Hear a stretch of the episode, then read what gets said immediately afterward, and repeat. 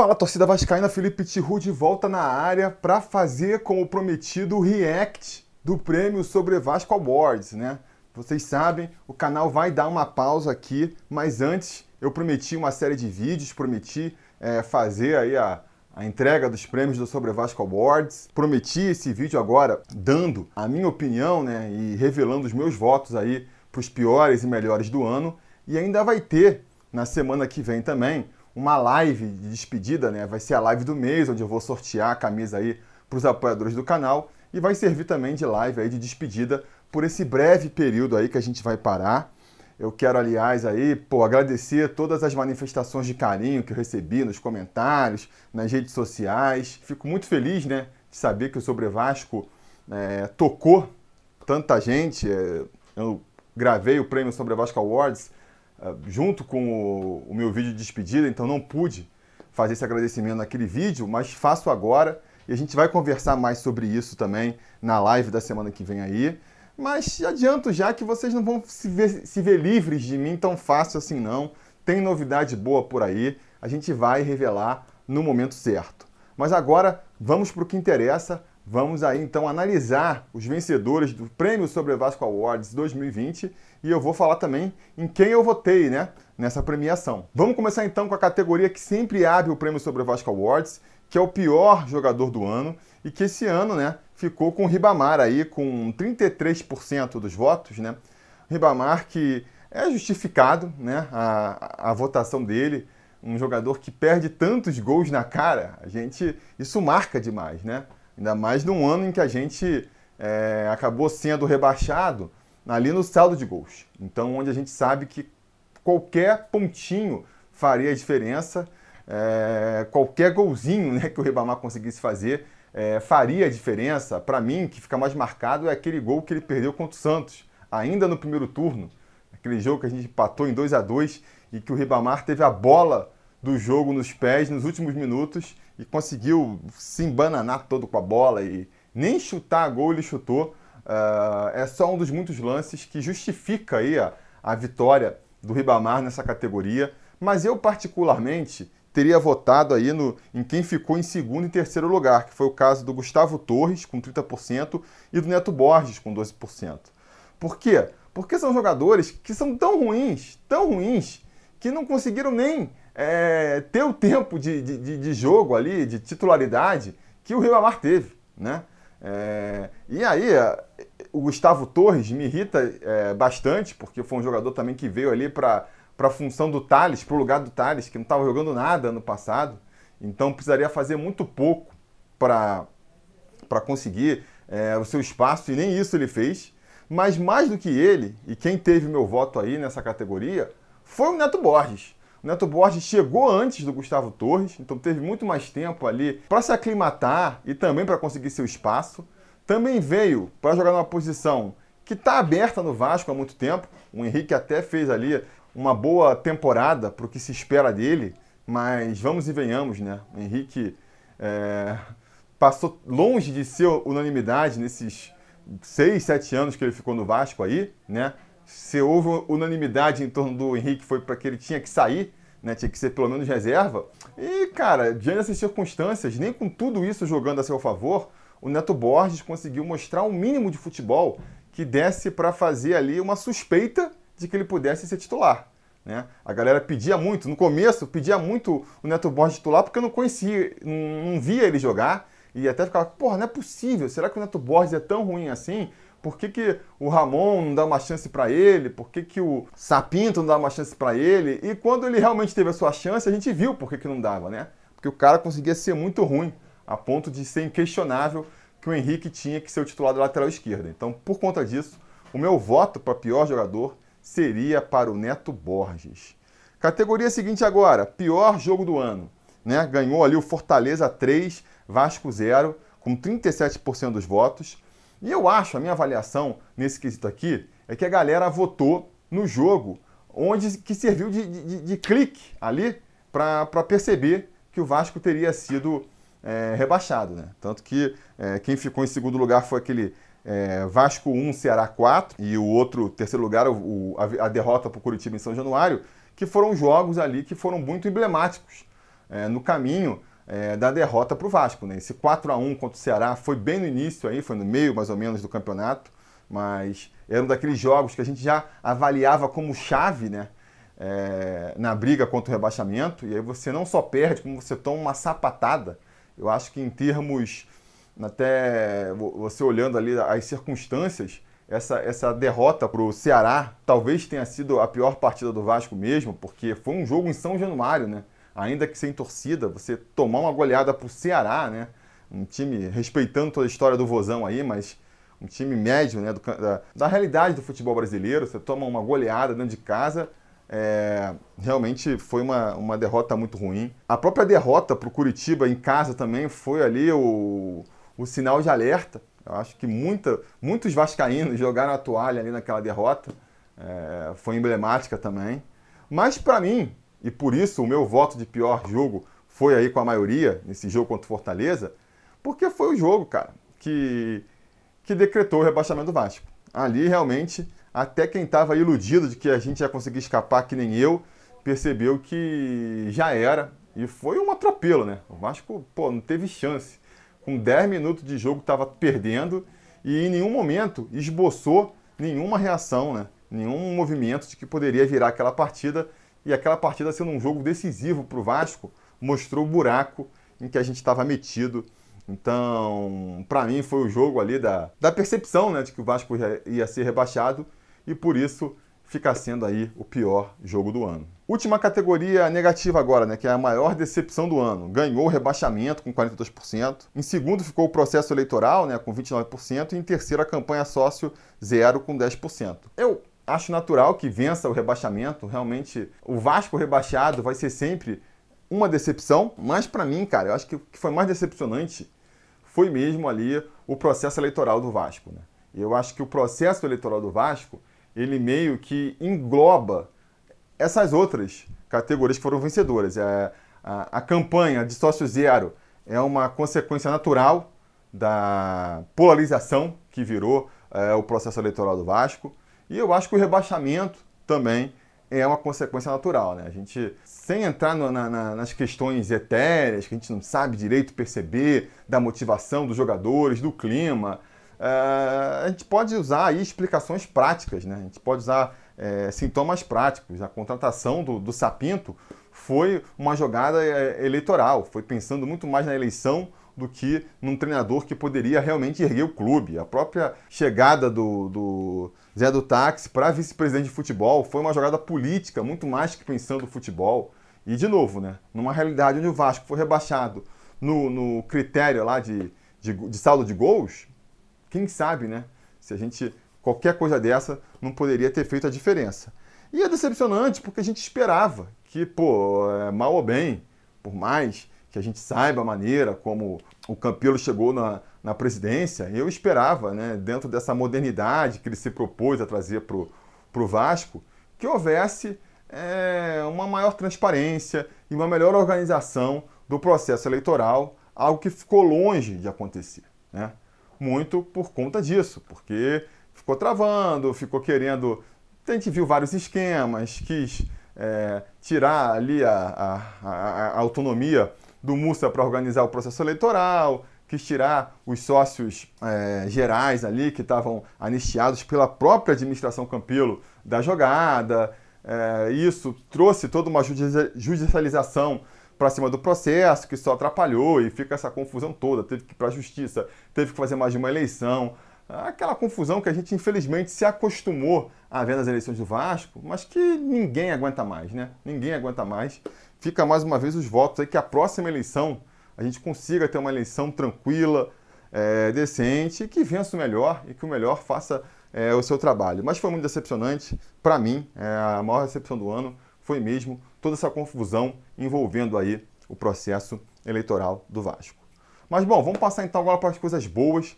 Vamos começar falando aí do melhor canal do, sobre o Vasco no YouTube do ano, não é mesmo? Ganhou Atenção Vascaínos, mais do que merecido. Os caras, é, não canso de comentar aqui, né, eles trazem um outro nível de profissionalismo para o YouTube Vascaíno. Né? São jornalistas de formação, jornalistas que, que já atuaram muito tempo em na rádio, na televisão, é, profissionais mesmo, né? com uma carreira extensa no jornalismo esportivo e que entrar nessa brincadeira aqui com a gente, né? que é torcedor de, de arquibancada e também tenta fazer essa conversa com, com, com o torcedor, né?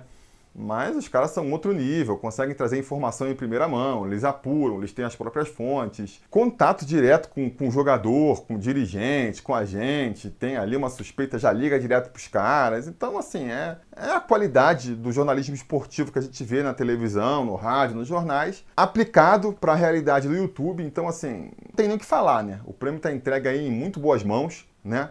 Mas, como sempre aqui, eu gosto de, de, tentar apontar nessas horas uns canais que eu acho interessantes e que são menos vistos, né? Então, assim, atenção Vascaínos, Dieguinho lá ganhou no ano passado, o Mário Coelho, o, o Juninho do Machão da Gama, esses caras aí estão estourados, estão na boca do balão, todo mundo conhece, né? Eu gosto de, de tentar nessas horas, com o meu voto, apontar para outros canais que eu acho que estão ali menos observados, né? No passado, o meu voto foi no Garone, que eu fico com muita satisfação. Eu vejo que é um canal que cresceu muito do ano passado para cá, porque eu acho que é um cara realmente diferenciado na análise do, dos, é, do futebol do Vasco, né? E esse ano eu fiquei entre dois, dois canais para votar aí, né? Tem meus irmãos lá do Portão 9, que eu acho que fazem um trabalho muito bom também. Os caras são divertidos, os caras são, são bem-humorados, tem ali um estilo meio debochado que eu particularmente adoro, né? É, acho que fazem um trabalho muito importante também, até de contraponto, né, no, no, no, pensamento sobre o futebol e a administração do futebol, né, em relação à maioria dos canais que a gente vê por aí. E eu tô sempre lá também, né? Inclusive, né, quem quiser me ver aí é, esse ano, agora o canal vai dar uma parada, uma das alternativas é você estar tá lá acompanhando o Portão 9, sempre que puder, eu apareço lá para uma live.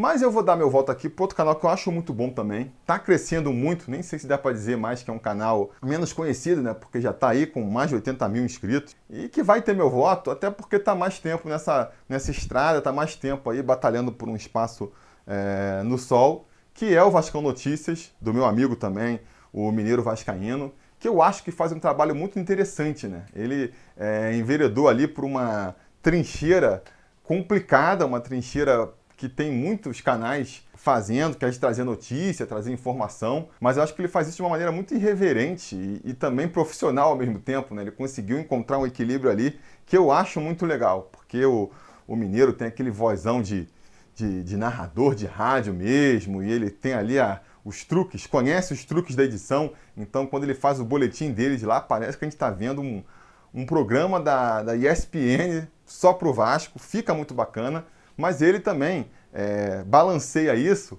com ali o humor dele, a irreverência dele lá, tem, é, faz as piadas, faz ali o. Tem o Bad Mineiro, a brincadeira com o Bad Mineiro, por exemplo.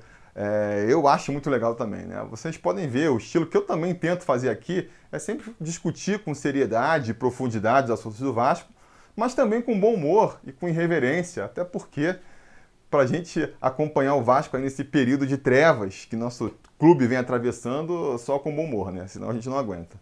Então, é, o meu voto nessa categoria foi aí mesmo pro Vascão Notícias do, do Mineiro Vascaíno aí.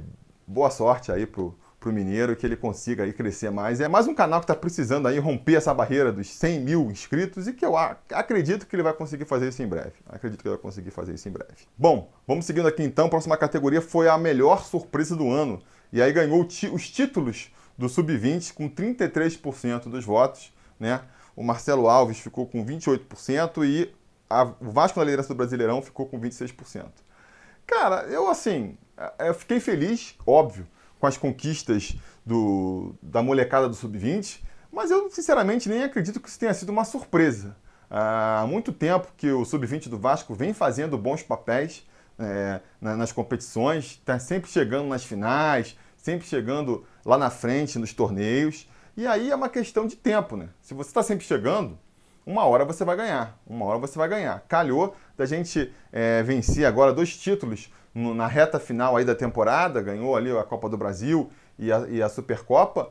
Uh, mas que nem eu falei, cara, acho que é uma coisa natural, então não vejo como uma surpresa. Fiquei feliz, óbvio, com as conquistas, mas não vejo como uma surpresa, não. É, o próprio Marcelo Alves também foi uma surpresa positiva, mas, pô, assim, é, é porque o Vasco é tão ruim em prospecção de jogador que a gente até se anima quando traz um jogador desconhecido e ele acaba é, sendo útil, né? Mas, teoricamente, é para isso que a gente contrata jogador. Uh, o Vasco meio que, que abaixou muito as nossas expectativas nos últimos anos, mas é isso que a gente espera, né? Então, para mim, o que realmente foi uma surpresa, e apesar de ter sido bem fugaz, bem curtinha, foi muito legal, foi o Vasco começar o Campeonato Brasileiro daquela maneira, chegando na liderança. A gente passou, é, chegou na liderança na terceira rodada, e, mas mesmo depois ficou muito tempo ali na parte de cima da tabela. Para gente que sempre entra brigando para ser rebaixado, né, e acabou sendo rebaixado no final do ano, é, não deixou de ser um momento ali, insisto, bastante fugaz, bastante curtinho de, de liderança e de uma felicidade, né? É, mas foi, foi bom, né? Foi pouco, mas foi bom enquanto durou. Então o meu voto fica sendo mesmo aí pela o Vasco na liderança do Brasileirão. Melhor cria da base. Aí aqui também ficou fácil, né? Ricardo Graça ganhou com 60% dos votos. Acho que foi mesmo é, o jogador da base que, que mais se destacou. Até porque é o que tem um pouco mais de tempo de, de, de experiência, né? Os outros jogadores que se destacaram, ganharam aqui é, também votos, foi o Bruno Gomes, em segundo lugar, com 24% dos votos, e Gabriel Peck com 10%. O Gabriel Peck ele apareceu na retinha final, né? Começou muito mal a, a temporada, voltou para os Júniors, aí justamente depois de ter vencido lá com os Júniors o Campeonato é, Copa do Brasil, a Supercopa, sendo uma das referências do time do Sub-20, ele voltou para o time principal e aí voltou jogando muito bem, mas foi na reta final, né?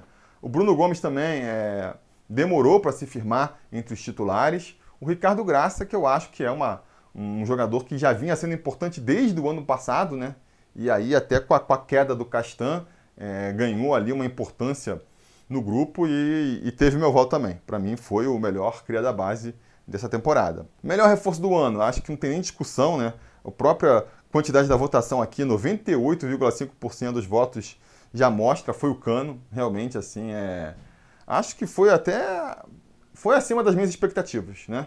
Ele veio bem referenciado, com a história de ser artilheiro, e eu achava que ele realmente ia conseguir fazer uns golzinhos pelo Vasco. Mas essa predominância que a gente viu dele, pô, o cara fez é, mais da metade dos gols do Vasco aí, foi o artilheiro disparado do time na temporada.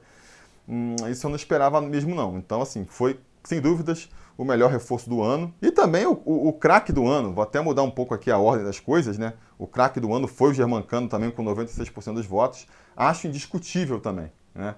O Benítez poderia brigar com o Cano, é, tanto na categoria melhor reforço quanto na categoria craque do ano. Perde muita força por causa da irregularidade, né? Jogou muito poucos jogos, muito menos jogos do que o Cano, porque o Cano ainda teve isso, né? É um jogador regular que pouco desfalcou o time na temporada. O Benítez desfalcou bem mais e quando jogou, oscilou demais também, né? Fez partidas excelentes, mas fez partidas também muito ruins. Se ele jogasse sempre, que ele jogou, por exemplo, contra o Atlético Mineiro no retorno, seria o craque do time na temporada. Mas foram poucas vezes que a gente viu o Benítez fazendo a diferença desse jeito. Então, para mim, indiscutivelmente, é, o Cano fica sendo aí o, o melhor reforço do Vasco na temporada e também o craque do ano. Né? O jogador que mais evoluiu no ano ganhou o Ricardo Graça com 47%, Bruno Gomes ficou em segundo com 40% e o Henrique em terceiro com 8%. O meu voto ele vai no Henrique. Eu acho que o jogador que mais evoluiu no ano em relação. Quem é? Não é o melhor jogador do ano, é o cara que mais evoluiu em relação ao ano passado. O Ricardo Graça, esse ano, ele jogou um futebol muito parecido com o que ele já vinha apresentando no ano passado. Bruno Gomes também entrou no time no, na reta final, jogou pouco né, em 2019, mas já mostrou um, um bom potencial em 2019. Né? O Henrique, para mim, é que vem a cada temporada melhorando e virou, até por circunstâncias financeiras ali, é, o titular da posição do ano passado para esse, né? mas ainda com uma desconfiança. Neto Borges veio para ser o titular, teoricamente, no meio do ano no seu lugar, mas mostrou muita segurança, é, especialmente né, defensivamente. Acho que encontrou ali uma posição, um jeito de jogar, onde ele não subia tanto, que mostrou ali, se mostrou útil para o time. E para mim, o jogador que mais evoluiu esse ano foi o Henrique. Foi o Henrique, ele que teve meu voto. Melhor jogo do ano. Ganhou Vasco 3, Atlético Mineiro 2, com 54% dos votos. E para mim também foi meu voto também. Acho que esse jogo, cara, foi o jogo mais emocionante do Vasco. Foi um jogo onde a gente viu o Vasco jogando muito bem. Aquele terceiro gol do Vasco do Cano, cara, foi uma pintura, né? um trabalho coletivo. Quem dera o Vasco sempre jogasse daquele jeito, tocando bola, jogadores se aproximando, tendo a qualidade técnica ali do, do lançamento do Benítez, da finalização do Germancano. É, foi um jogo que te, do, trouxe aquela alegria né, do Vasco atropelando, ganhando de 3 a 0 apesar de ser um placar meio mentiroso, né, porque o, Galo estava chegando muito, a gente conseguiu abrir 3 a 0 em cima do, do Galo, que era um dos concorrentes ao título. Pô, aquilo ali trouxe uma alegria e ainda teve no final aquele desespero ali, aquela emoção dos caras tirando a vantagem. Fez um, fez dois, caramba, o que vai acontecer? A gente terminou ali a, a partida com na ponta do sofá, né? Nervoso, coração batendo. Então foi um jogo que reuniu tudo e que terminou com um final feliz, né? Então, para mim, foi claramente o melhor jogo do ano. E finalmente o gol do ano, o melhor gol do ano, é, ficou muito polarizado entre justamente o gol do Cano nessa partida aí e o gol do Benítez também no primeiro turno contra o Atlético Mineiro, aquele gol de bicicleta. Né? É, o gol de falta do Benítez contra o Palmeiras ficou em, em terceiro lugar, mas só com 3% dos votos. O do Cano contra o Atlético Mineiro ficou em segundo com 36% dos votos. E o Benítez, de bicicleta contra o Atlético Mineiro, ficou em primeiro com 54% dos votos. É, eu achei um pouco injusto. Esse foi um dos, é, dos resultados que mais é, me entristeceu porque eu achei o gol do Cano contra o Atlético Mineiro uma pintura, cara. Uma pintura. Eu acho que se a gente pegar o lance do, do gol desde lá de trás, a bola saindo com o goleiro e o Vasco trabalhando a bola por todo o meio campo, começa pelo lado direito, vira para o lado esquerdo, vai e volta até o Benítez achar o cano. E, pô, tem a jogada técnica linda também, né? O lançamento do Benítez foi um lançamento muito preciso e o Cano matando a bola e já virando de voleio ali da entrada da área. Cara, que golaço, que golaço. Vai me desculpar, mas o gol de bicicleta do Benítez, por mais que a gente tenha essa coisa do essa aura que se dá pro gol de bicicleta, para mim não se compara, não se compara. É...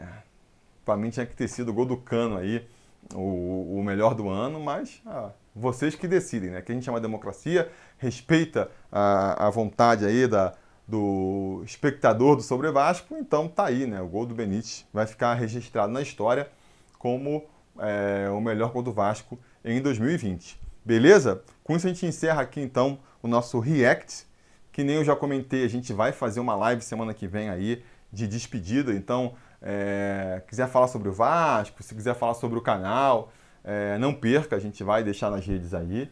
E a gente, não sei como é que vai ser aqui o canal, né? Que nem eu tô falando, o canal não tá acabando, o canal tá dando uma parada. Eu tenho a, a pretensão de voltar é, um dia reformulado com outra proposta de canal. Vamos ver se dá certo, né? Mas mesmo que isso não aconteça, ou mesmo que isso não aconteça tão cedo, a gente vai voltar no final do ano para fazer mais um prêmio sobre a Vasco Awards, tá? Então, assim, Fiquem ligados aí que a gente vai avisando. Siga a gente nas redes sociais, tem o Twitter, o Instagram. Twitter é onde eu vou ser mais ativo, né? O Instagram, aqui no YouTube também, né? Se você permanecer inscrito e, e com o sininho ligado, vai avisar quando tiver vídeo novo. Tem aí a aba comunidade para a gente se comunicar também. Fiquem ligados. Eu vejo vocês na semana que vem para nossa live de despedida. E até lá a gente vai se falando. A realização desse vídeo só foi possível graças ao apoio inestimável dos conselheiros do Sobre Vasco. Ajude você também ao Sobre Vasco continuar no ar, se tornando um apoiador em apoia.se barra Sobre Vasco ou sendo um membro do canal aqui no YouTube.